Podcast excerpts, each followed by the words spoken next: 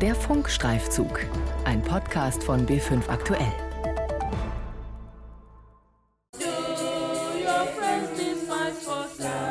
Gottesdienst in Nairobi, Kenia.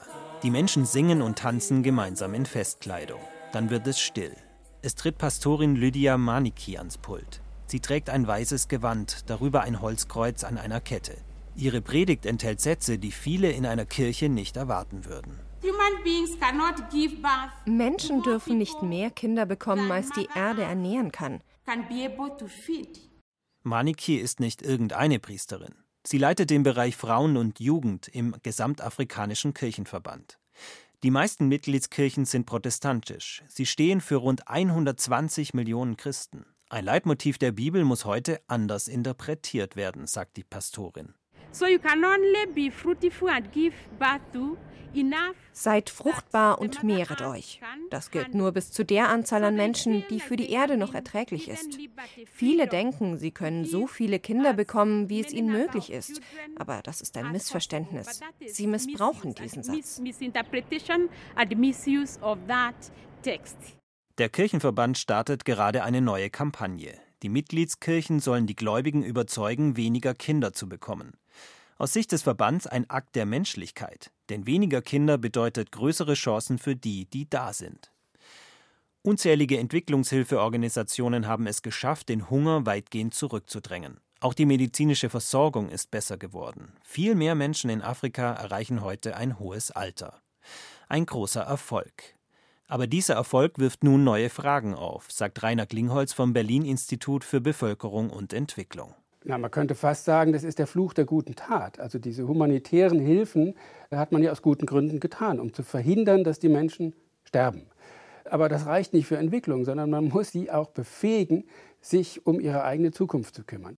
Die Menschen werden älter. Es sterben weniger Kinder in den ersten Jahren, aber das schafft ein neues Problem. In nur 30 Jahren wird sich die Bevölkerung Afrikas verdoppeln. 2050 leben dann rund zweieinhalb Milliarden Menschen auf dem Kontinent, fünfmal so viele wie in Europa. Das schnelle Wachstum können die Länder kaum auffangen, sagt Rainer Klingholz. Weder können die Gesundheitsdienste entsprechend ausgebaut werden, noch die Schulen, noch die Lehrer zur Verfügung gestellt werden. Und was vor allem fehlt, sind die Arbeitsplätze.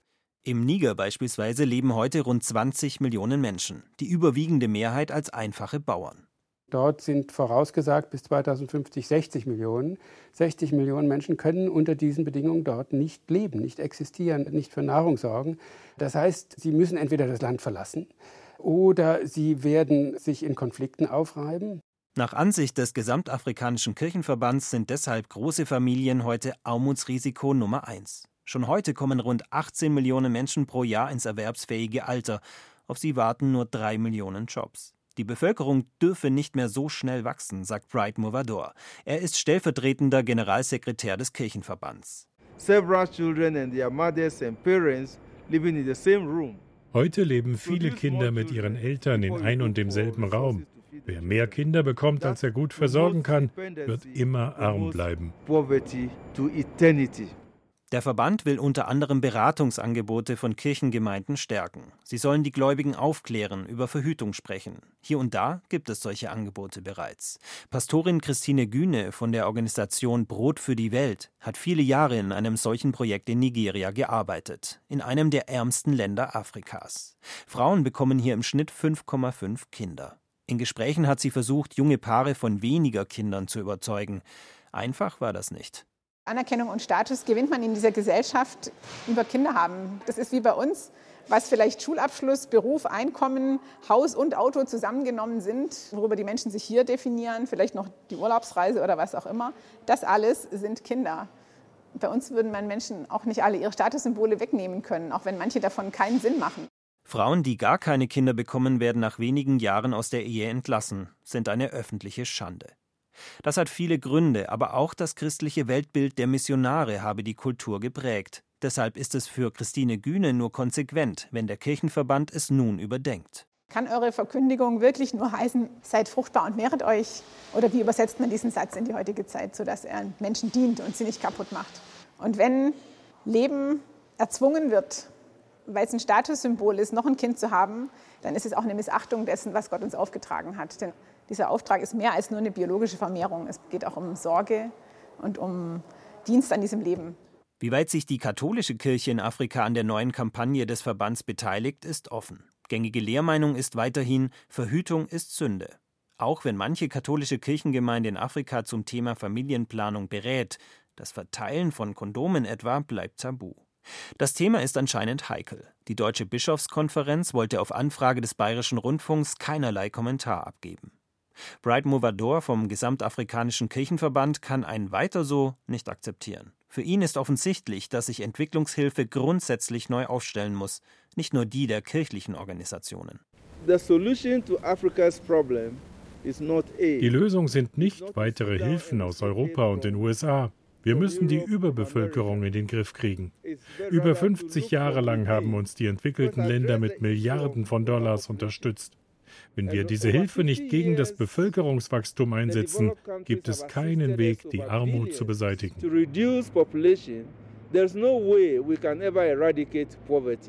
Zu viele internationale Organisationen seien bei dem Thema zurückhaltend. Eine Ausnahme die Deutsche Stiftung Weltbevölkerung. Sie betreibt ein Jugendzentrum in einem Slum von Nairobi. Jugendliche wie Maggie werden hier zu Coaches ausgebildet. Heute will sie andere in ihrem Viertel überzeugen, weniger Kinder zu bekommen und vor allem später damit anzufangen. Ich habe mein erstes Kind mit 16 bekommen. Das ist viel zu früh. Ich möchte die anderen hier im Viertel überzeugen, zu verhüten, damit sie nicht denselben Fehler machen, den ich gemacht habe. Gemeinsam mit zwei Freundinnen bricht sie auf zu einer Tour durch das Viertel. Sie nimmt einen Holzdildo, eine große Packung Kondome und Infos zu anderen Verhütungsmitteln mit. Denn über Verhütung wissen die meisten hier wenig. Ich hoffe, dass die Jugendlichen mir zuhören und mich nicht ignorieren.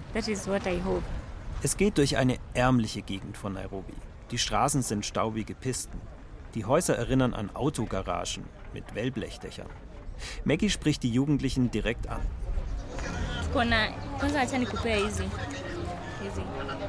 Wie alt bist du? 20. Welche Verhütungsmethode nutzt du? Keine. Es gibt das Gerücht, dass man Verhütungsmittel nicht nehmen soll, wenn man noch nicht schwanger war. Aber das ist eine Lüge. Du kannst sie nehmen. Sie lassen dem Mädchen Broschüren über Hormonstäbchen und andere Methoden da und ziehen weiter. An einer Betonmauer sitzt eine Gruppe Jungs, zwischen 15 und 20 Jahren alt. Sie schauen skeptisch herüber. Aber Maggie lässt sich nicht beirren. Sie holt ein Kondom aus der Packung und zieht es über den Holzdildo. Du ziehst es auf den irrigierten Penis, hältst die Spitze fest und rollst es herunter.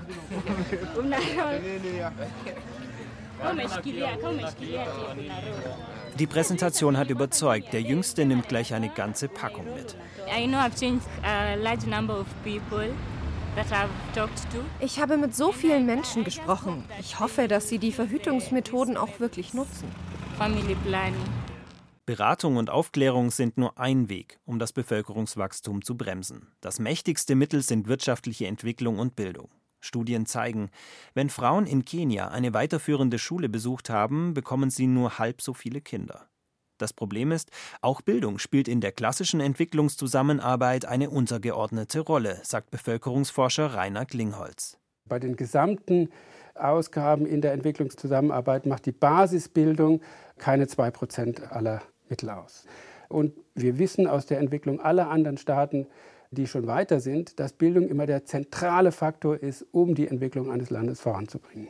Denn Schule ist in Afrika meist nicht umsonst. Viele arme Familien tun sich schwer, das Geld aufzubringen. Zudem werden die Kinder oft in der Landwirtschaft gebraucht. Vor allem Mädchen dürfen oft nicht allzu lange lernen. In den armen Ländern werden Mädchen häufig früh verheiratet. Und dann haben sie mit 15 Jahren das erste Kind, mit 17 das zweite und so weiter.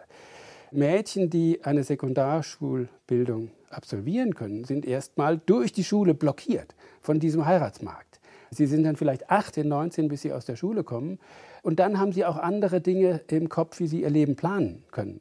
Ein zweiter Faktor ist die wirtschaftliche Entwicklung. Menschen erkennen den Sinn von Bildung dann, wenn sie mit einem Abschluss auch einen Arbeitsplatz finden. Wenn die Menschen reguläre Jobs haben, ihr Leben planen können, gehen auch die ungeplanten Schwangerschaften zurück. Aber auch wirtschaftliche Förderung ist bislang in der Entwicklungszusammenarbeit keine Erfolgsgeschichte. Man hätte viel mehr investieren müssen in den Aufbau von Unternehmen. Und zwar nicht, dass man von Deutschland aus kommt und sagt, hier bauen wir mal ein Unternehmen auf, sondern äh, dass die Möglichkeiten entstehen, in diesen Ländern aus eigener Kraft Unternehmen aufzubauen. Bundesentwicklungsminister Gerd Müller scheint das Thema durchaus zu erkennen. Jedenfalls spricht es der CSU-Politiker in Interviews regelmäßig an. Die Frage ist, was kann er ändern?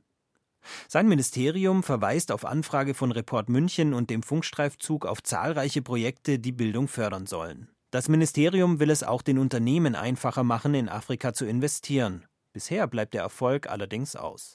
So schreibt das Ministerium selbst von 300.000 exportorientierten Unternehmen in Deutschland. Von denen investieren aber nur rund 1000 in Afrika, weniger als ein Prozent. Für Rainer Klingholz macht derzeit ein anderes Land vor, wie Investieren in Afrika geht. Es gibt interessanterweise ein Land, das war vor 10, 20 Jahren selbst noch ein Entwicklungsland, China, das mittlerweile in Afrika investiert, und zwar in Unternehmen. China hat in die Pharmaindustrie, in die chemische Industrie, in die Lederindustrie investiert.